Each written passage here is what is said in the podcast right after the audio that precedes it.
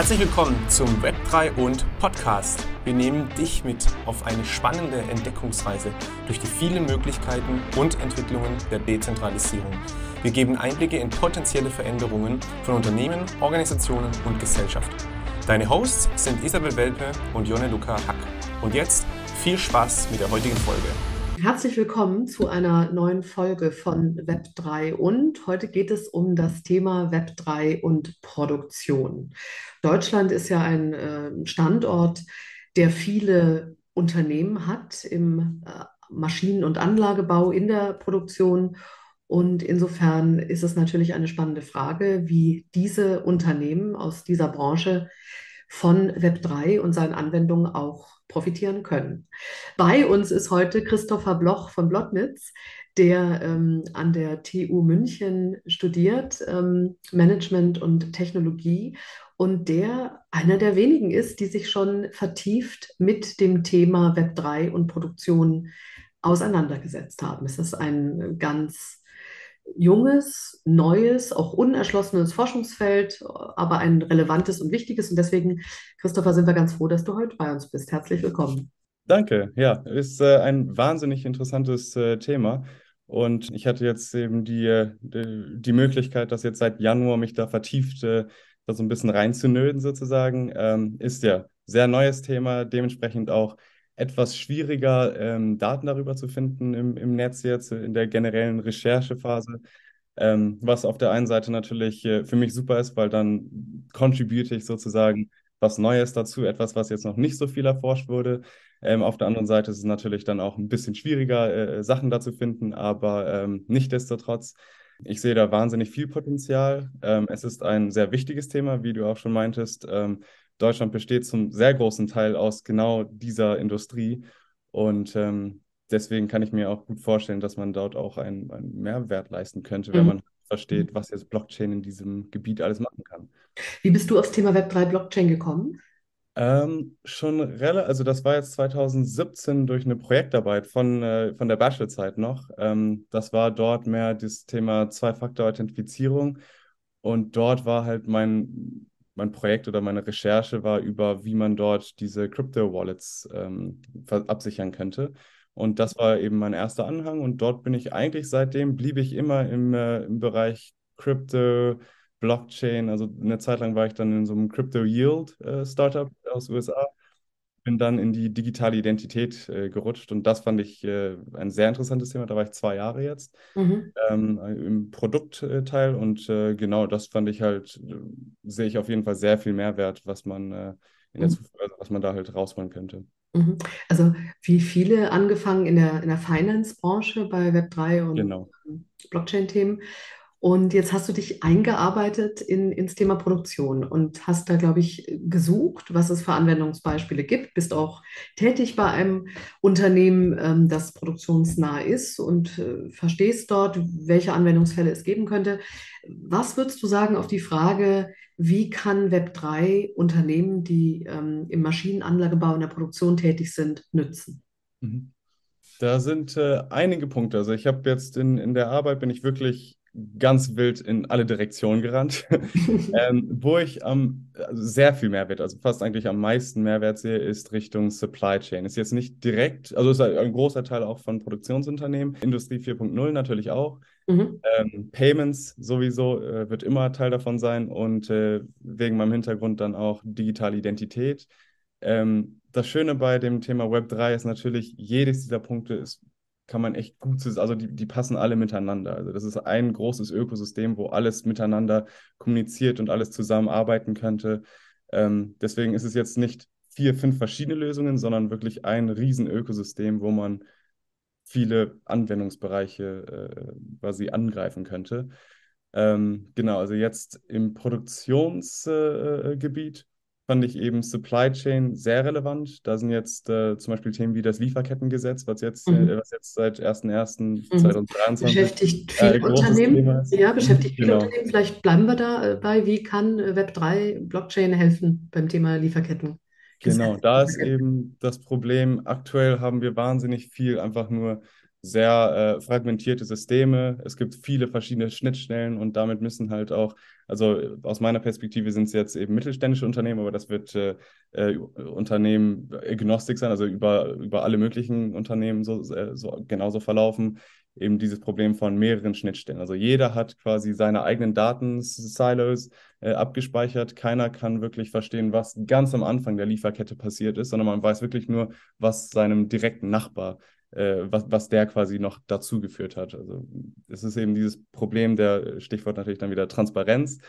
Ähm, da ist eben das, das eines der größten Probleme. Und äh, Blockchain hilft hier insofern, dass man halt jetzt zum ersten Mal wirklich eine Technologie hat, wo man wirklich zurück in, hinüber der gesamten Lieferkette quasi einen Einblick haben kann, von was gerade das gewisse Produkt von Anfang, also wirklich von Herkunft, von der Mine in äh, in Australien oder Russland oder China bis hin zum wirklichen Motorteilchen, keine Ahnung, die letzte Schraube könnte man wirklich von A bis Z durchverfolgen. Ähm, und das ist wirklich eine, also da ist jetzt Blockchain eine sehr passende Technologie, weil davor war das nicht wirklich möglich. Mhm. Vor allem, weil man halt in so einer Supply Chain wahnsinnig viele verschiedene Unternehmen hat, die miteinander mhm. äh, arbeiten müssen, die, die einander vertrauen müssen. Ähm, und genau, mit Blockchain ist das jetzt wirklich eine, eine Möglichkeit geworden. Mhm. Kritiker sagen ja gerne, braucht es dafür wirklich eine Blockchain? Was würdest du darauf antworten? Warum keinen Excel-Sheet zum Beispiel? Also Thema wieder Vertrauen. Da, also in der perfekten Welt weiß man natürlich, okay, der Lieferant vom Lieferanten, den kenne ich. Ich weiß, da ist alles äh, korrekt und gut. Aber so, so funktioniert die Welt leider nicht. Also man weiß leider nicht wirklich der Lieferanten vom Lieferanten vom Lieferanten. Den kennt man im Normalfall heutzutage nicht. Und ähm, da weiß man jetzt auch nicht, okay, die Daten, die er jetzt quasi in seinem in seiner Datenbank hat, in, in seiner Excel-Datei, wie kann man dem vertrauen? Wie weiß man, dass der dann nicht irgendwie irgendwas manipuliert im Nachhinein?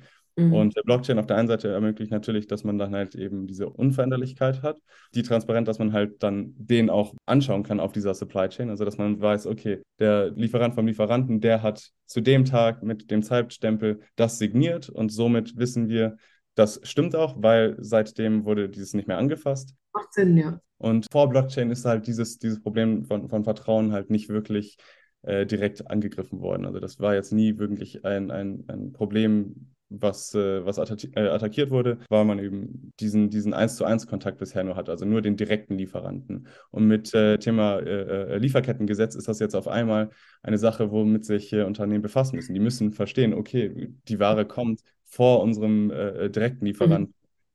Was ist mit der geworden? Was, was ist daraus geworden? Wie ist die mhm. entstanden? Mhm. das sind ja jetzt alles relativ neue Fragen für Unternehmen, die mhm. jetzt halt ja, sich Absolut. direkt anschauen müssen. Absolut.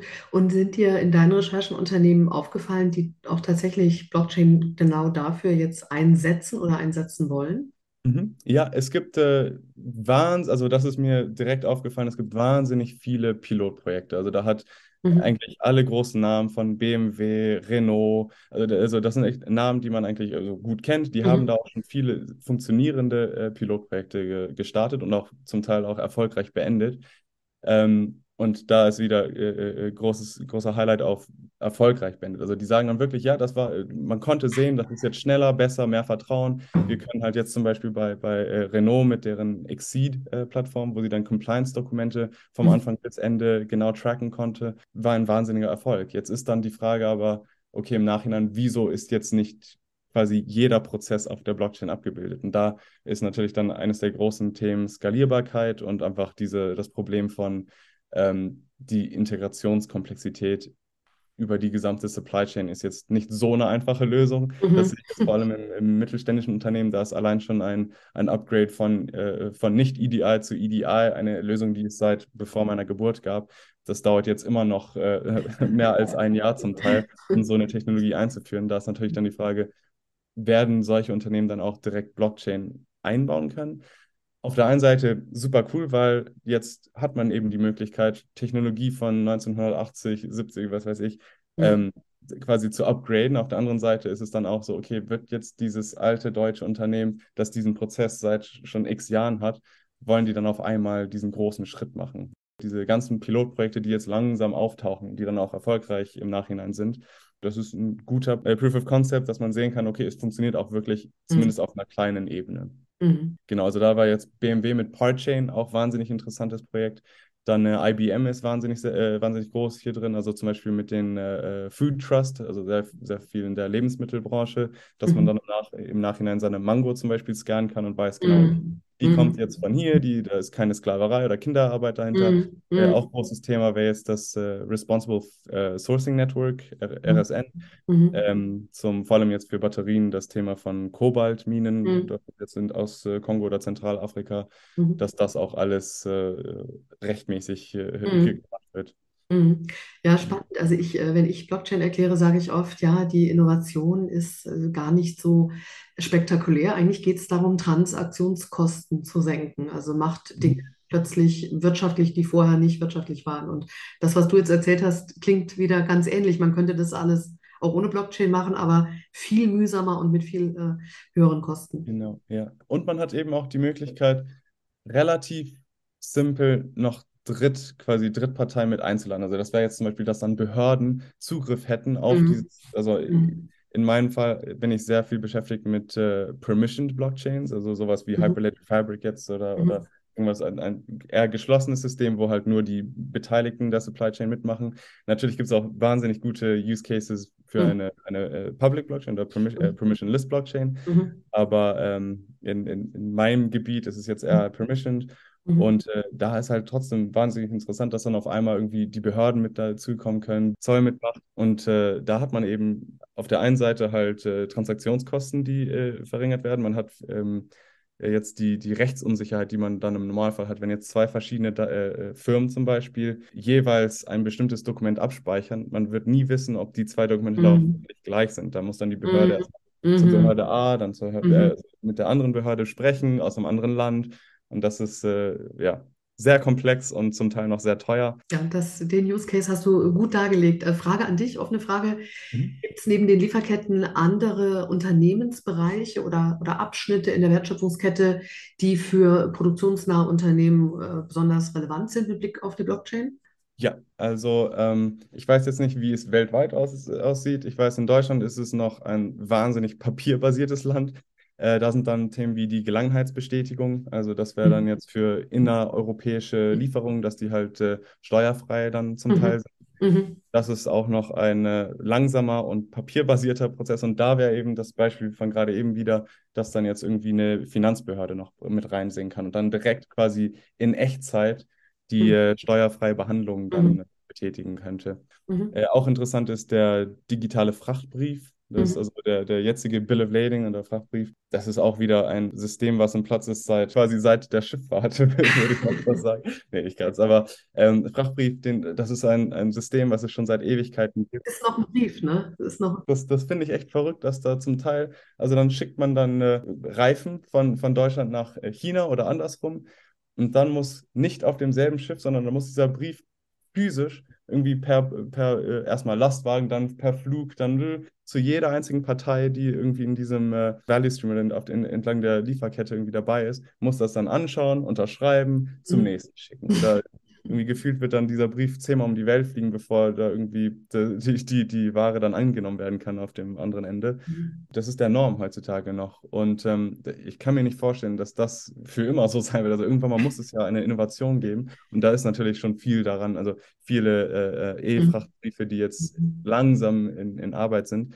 Und da ist halt Blockchain wieder eine wahnsinnig gute Lösung, eine mhm. zeitlich perfekt, also zeitlich passt das auch gerade perfekt, dass äh, mhm ähm, Blockchain hier dann wirklich benutzt werden kann. Es gibt auch schon einige Anbieter, zum Beispiel CargoX oder äh, WaveBL. Mhm. Ähm, IBM hatte auch ein Projekt, ähm, äh, TradeLens. Das ist jetzt seit Anfang dieses Jahres oder Ende letzten Jahres hat das äh, zugemacht. Da ist auch die Frage, okay, das ist auch irgendwie ein Signal, Marktsignal, wieso hat das zugemacht? Wenn äh, das hatte zum Teil echt große, äh, ähm, große Investoren. Aber CargoX ist jetzt vor allem in Ägypten äh, inzwischen auch schon bei den offiziellen Behörden quasi anerkannt. Beim Frachtbrief sehe ich wahnsinnig, äh, wahnsinniges mhm. Potenzial. Da gibt es natürlich auch viele Nachteile, weil irgendwie in diesem Prozess muss natürlich der, der Hafen auch mitmachen. Das heißt, jeder Hafen der Welt müsste quasi Blockchain-enabled sein, sozusagen. Dasselbe mit dann auch den Zollbehörden und so weiter. Aber ich kann mir sehr gut vorstellen, dass es dann demnächst eine Lösung gibt, die dieses, mhm. diesen Prozess quasi so ein bisschen äh, mergen kann. Also dass man dann mhm. Blockchain und traditionell und langsam dann in digitale Form übergehen. Jetzt, ähm, du hast dich befasst auch mit der Frage, ob Blockchain und seine Anwendungen einen Beitrag leisten können dafür, dass Maschinen miteinander zusammenarbeiten oder auch Transaktionen äh, durchführen und ob äh, Web3 und Blockchain da vielleicht einen Beitrag leisten könnte. Das wäre jetzt äh, Industrie 4.0. Aber powered by Blockchain. Powered by Blockchain, genau. Also das ist eben dieses, diese ganzen Maschinen in so einer Fabrik miteinander kommunizieren müssen. Und da bietet Blockchain auf jeden Fall eine sehr passende Lösung, weil man eben das Netzwerk, also wie diese äh, Maschinen miteinander kommunizieren können, sehr gut absichern könnte mit Blockchain. Also dass Maschine A jetzt zum Beispiel genau weiß, dass sie wirklich auch mit Maschine B redet und dass diese Daten, die Maschine B jetzt zur Maschine A dann rüberschickt, dass sie auch wirklich nur zwischen diesen Zweien äh, bleiben. Und da gehört dann auch das Thema von jetzt digitale Identität zum Beispiel mhm. oder diese Public-Private Key Infrastructure sehr gut dazu. Mhm. Das heißt jetzt, eine Maschine unterschreibt es mit der eigenen digitalen, also mit dem privaten Schlüssel, welche dann die zweite Maschine, also Maschine B dann, entschlüsseln kann mit dem Public Key. Und da hat man eben dieses typische äh, System, was äh, auch bekanntlich bei Blockchain ist, mhm. dieses äh, Public-Private Key Infrastructure. Mhm dass mhm. dann halt die Maschinen miteinander äh, kommunizieren können auf einem sicheren Kanal. Das wäre das Erste. Ähm, zweitens auch ist dann äh, gleichzeitig das Thema der Bestandsverwaltung, also dass dann ein Unternehmen auch weiß, nicht nur der direkte äh, äh Besteller, sondern auch der Besteller von dem Besteller könnte man zum Beispiel auch vorher, äh, vorhersehen, okay, wann wird jetzt irgendwie äh, Ware A nochmal benötigt? Ist das in der nahen Zukunft? Und dann könnte man schon mal vorproduzieren äh, bevor überhaupt mhm. dieser Endkunde, also der Kunde vom Kunde, die, äh, diese Bestellung überhaupt dann, dann auch aktiv gemacht hat. Also schon mal vorproduzieren. Und so, somit würde man einfach diese, diese mhm. Shipping-Zeit um einiges verkürzen. Und äh, das ist natürlich also auch ein sehr relevantes Thema, hat man jetzt bei, in der Pandemie gesehen, äh, dass dann auf einmal nichts mehr auf Lager war. Äh, das könnte man sehr gut verhindern. Blockchain ist ja auch sehr nützlich beim äh, Thema auf der einen Seite Machine as a Service und äh, zweitens auch Machine-led Maintenance. Also dass dann ein Drittanbieter, ein äh, Reparaturpartner sozusagen, mhm. hätte Daten zu einer gewissen Maschine und könnte dann, bevor diese Maschine auch wirklich kaputt ist, äh, könnte dann schon eingreifen und äh, die, die äh, relevante Reparatur dann beauftragen. Und mhm. dies ist eben, das würde natürlich jetzt auch ohne Blockchain funktionieren. Was der Mehrwert jetzt bei Blockchain ist, ist, dass halt das Unternehmen, das diese Maschine besitzt, ist halt oft sehr skeptisch, was diese Daten, also diese Maschinendaten, wer jetzt Zugriff darauf hat und wer halt alles da jetzt einsehen kann. Da sind ja auch oft, kann ich mir vorstellen, zum Teil auch Geschäftsgeheimnisse dann dabei oder man möchte das jetzt, dass der Konkurrent das jetzt nicht sieht oder so. Und da bietet halt Blockchain den Mehrwert, dass halt in diesem Fall wirklich nur diese, dieser Drittanbieter, dieser äh, Reparaturbeauftragter, nur der hat Zugriff auf diese Maschinendaten. Und somit könnte man dann halt schon im Vorhinein die, diese Maschine, bevor sie dann wirklich auch kaputt ist oder kaputt geht und somit halt dann auch äh, äh, Produktionszeiten um einiges verlangsamt oder zum Teil sogar stoppt, kann man das halt vorbeugen. Machine as a Service, auch wahnsinnig interessant. Ähm, ich habe jetzt noch nicht so viele funktionierende Beispiele hier hinter gesehen, aber ich kann mir auch gut vorstellen, dass das mal ein, ein richtiges äh, Business Model wird. Also, dass man quasi Maschinen selbst vermietet sozusagen und dann einfach nur Pay-per-Use.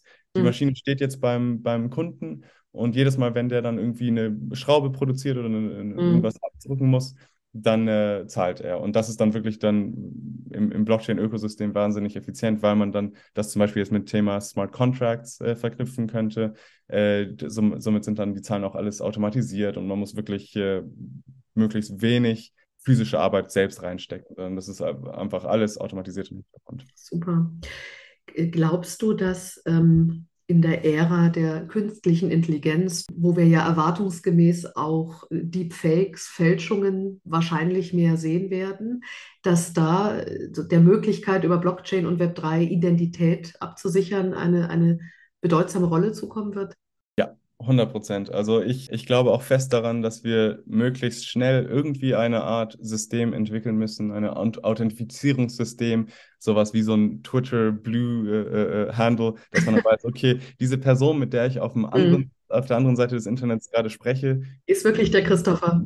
Genau, ja, ja und und ich meine, jetzt gerade kann man sich nur vorstellen, okay, wenn ich schreibe eine E-Mail, dass das dann, ist das jetzt echt oder nicht, aber es ist echt eine Frage der Zeit, bis dann mein Gesicht in einem Zoom-Call zu, zu eigentlich unerkennbar ist, ob es jetzt echt oder falsch ist, so wie die Stimme auch. Also also ich freue mich wahnsinnig über die nächsten fünf Jahre, weil was sich da aktuell tut, das ist äh, absolut verrückt. Aber es ist auch scary. Also was kann man jetzt alles glauben, was man online liest? Also man sieht es ja auch, wenn man mhm. mit ChatGPT ein bisschen rumschreibt, es gibt dir ja wirklich Lösungen, die zum Teil dann auch komplett Schwachsinn sind, aber die hören sich so glaubwürdig an. Da gibt es natürlich jetzt auch mit ChatGPT 4 dann oder die ersten Versionen, wo dann quasi Zitierungen dabei sind oder Links, dass man dann auch selbst prüfen muss. Man muss echt vorsichtig sein, weil ich kann mir vorstellen, dass Leute dann zum Teil faul werden und dann einfach das glauben, was da äh, zurückgeschrieben wird. Und deswegen, es, es muss auf jeden Fall irgendwie einen Stempel geben, wo man weiß, okay, das ist jetzt human-generated oder AI-generated. Mhm. Und du meinst, das kann Blockchain leisten? Das Thema eben digitale Identität, Schlagwort dort wäre Self-Sovereign Identity, könnte hier auf jeden Fall einen Mehrwert leisten. Das ist dann quasi, dass ich auf der einen Seite meine eigenen Daten besitze. Blockchain wäre halt dann die, der, der Kanal, worüber wir dann kommunizieren. Könnte ich durch meine Verifiable Credentials äh, könnte ich quasi ein, eine Art Stempel haben, wo sagt, ja, das ist hier der Christopher, das ist äh, ein echter Mensch und signiert von dem Christopher mit seiner Private Key oder das ist dann mit meinem Decentralized Identifier. Mhm. Und dann könntest du auf der anderen Seite sehen, okay, ja, Christopher hat diesen Stempel. Ich kann vertrauen, dass das jetzt auch wirklich ein echter Mensch ist. Mhm. Und da ist es auch sehr einfach, wieder auch Drittparteien einzuladen, also dass man dann sagen könnte, okay, die deutsche Behörden könnten jetzt ein Authentifizierer dabei sein. Also die sind diejenigen, die dann quasi diesen Stempel generieren generieren. Mhm. Sodass äh, die Person auf der anderen Seite sieht, ah ja, okay, hier hat äh, die Behörde X das gestempelt, somit vertraue ich, dass das auch ein echtes Dokument ist. Mhm. Das ist ja nichts anderes, wie ein deutscher Pass jetzt zum Beispiel funktioniert. Man mhm. sieht den Pass und sieht, mhm. okay, ja, der sieht gut aus, es sieht aus wie ein echter deutscher Pass. also ich würde sogar, sogar behaupten, dass es mit diesem SSI-System quasi noch sicherer ist als, mhm. als der deutsche Pass, den man ja auch noch halbwegs äh, fälschen könnte. Mhm. Mit Verschlüsselung mhm. Und äh, dieses äh, Public-Private Key Infrastructure ist es halt echt zum Teil, also eigentlich heutzutage komplett unmöglich, dort wirklich auch Fälschungen zu, äh, zu erzeugen. Mhm. Christopher, vielleicht als Abschluss, wenn ein produktionsnahes Unternehmen zuhört, was wären denn praktische, konkrete erste Schritte, mit denen sich ein Unternehmen, das in der Produktion tätig ist, diesem Thema jetzt annähern könnte? Erstens würde ich sagen, es ist kein IT-Problem. Es ist ein firmenweites Unternehmen. Jeder Bereich muss quasi dabei sein. Mhm. Auch ist es extrem wichtig, und das sehe ich, wo ich jetzt gerade bin, es muss, das äh, Top-Management muss dabei sein, weil es wird extrem viel Gegenwind geben. Es wird, also das ist einfach, das äh, bekanntlich so, Änderung ist nie immer schön. Es gibt viele, die natürlich sagen, mega cool, will ich. Und äh, vor allem heutzutage die ganzen Digital Natives sozusagen. Aber es gibt halt immer noch die Leute, die ähm, natürlich auch dagegen sein werden. Und deswegen muss man erst recht halt vom, vom Top-Down sagen, hey, das ist wirklich eine super coole Lösung. Aber was auch wichtig ist, es ist jetzt nicht eine, ein Prozess, wo man sagen muss, Blockchain ist die große, äh, die große Lösung und äh, die die Welt retten wird, sondern es ist einfach nur, man muss zum Unternehmen hingehen und sagen, die Lösung sieht so aus, der Prozess wird sich ein bisschen verändern, also der Status quo ändert sich.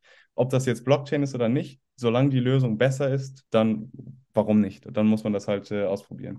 Schon mal klein anfangen, kleine Pilotprojekte. Allein wenn es irgendwie ist, dass man jetzt zum Beispiel mit Self-Sovereign Identity seinen Ausweis zeigen kann und somit ist das dann irgendwie dein, äh, ähm, ist es dann deine Businesskarte. Dann kannst du das zum Beispiel mit Self-Sovereign Identity lösen. Oder dass du dann ähm, beim Parkplatz, dass man mit einem QR-Code sich einloggt, auch mit Self-Sovereign Identity. Oder die ersten Crypto-Payments äh, intern, firmenintern mal probieren. Okay, wenn ich jetzt äh, ähm, also Unternehmen, mein, mein China, meine China-Branche schickt jetzt irgendwie x Schrauben, sage ich jetzt mal, zu meinem deutschen Unternehmen. Mal sehen, lass mal einfach mal probieren, das jetzt mit einem Crypto-Payment äh, zu lösen wie man sich vorbereiten kann, einfach mal ein kleines Projekt starten oder entlang der Lieferkette jetzt zum Beispiel den direkten Supplier und den davor vielleicht mal auf ein kleines Projekt einladen, sagen, hey, lass mal testen jetzt. Also dann die eine, äh, der eine der, der Stahlproduzent, der schickt dann die Ware zu, zu, zur Fabrik X, dann Fabrik X ändert das Produkt dann um, schreibt was auf die Blockchain. Also das wird jetzt am Anfang wahrscheinlich mehr Geld mhm. äh, äh,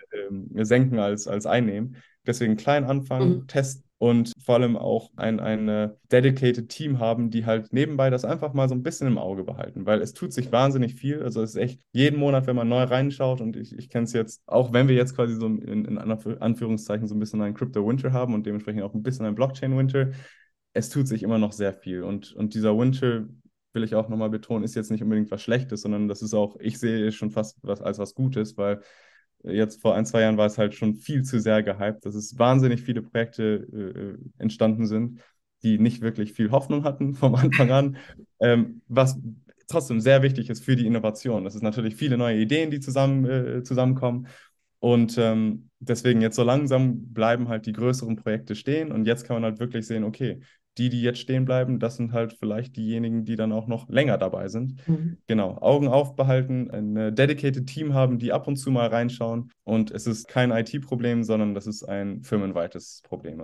Und wirklich allerletzte Frage jetzt, wenn eine Firma ein Web3-Talent wie dich äh, anziehen will als Arbeitgeber, was wäre da ein Hack? Uff, ja, also mich interessiert es halt immer, ich will immer äh, am Ball bleiben, quasi immer die neueste Technologie auch mal austesten, die Freiheit zu haben, mal sowas äh, selbst mal zu bauen, zum Beispiel kleinere Projekte jetzt. Also könnte ich mir vorstellen, in so einem Unternehmen dann mal zu sagen, okay, einen Tag die Woche, dass ich sage, einfach mal was bauen. Mal sehen, ob das, also ob es jetzt irgendwie ein lustiges Projekt ist, wie zum Beispiel eine E-Visitenkarte auf Blockchain. Einfach mal ein bisschen Zeit, dass ich mich selbst da, da reinnerden kann, das auch mal vom Technischen her äh, ein, ein vertieftes Verständnis zu haben. Genau, dass, dass man dann halt auch ein bisschen kreativ und wild sein kann. Mhm. Klingt so, als äh, sind die Arbeitgeber attraktiv, die es erlauben, dass man auch tatsächlich was bewegt, was verändert, Impact äh, generiert. Das sind doch gute Neuigkeiten, weil ähm, das eigentlich eine Win-Win-Situation ist. So kriegt man gute Talente und die wollen dann auch gleich anpacken. Christopher, ganz äh, lieben Dank, dass du bei uns warst. Du wirst auch ein paar Folien, äh, die wir dann ähm, äh, zum, in den Show Notes auch zur Verfügung stellen und auch ein paar Links, die du erwähnt hast, wenn wir in den Show Notes zur Verfügung stellen. Danke, dass du bei uns warst. Ich finde ein sehr spannendes Thema, das auch nochmal zeigt, dass ähm, Web3, Blockchain und seine Anwendung auch für den Wirtschaftsstandort Deutschland und die in ihm tätigen Unternehmen hohe Relevanz besitzt, dass du uns das erläutert hast. Ähm, alles Gute und auf bald. Dankeschön. Ja, vielen, vielen Dank. Vielen Dank für deine Zeit in dieser Folge. Wir haben einige Folien vorbereitet, die auch die Grundlage für diese Episode waren. Und diese kannst du dir kostenlos auf unserer Homepage web3n.de herunterladen. Außerdem freuen wir uns natürlich jetzt gerade am Anfang unserer Podcast-Reise über dein Feedback. Wenn es dir gefallen hat, dann folge uns, abonniere uns und teile uns mit allen, die von Web3 hören sollen. Und denke immer daran, Web3 kommt und es kann dir gehören. Werde Teil davon.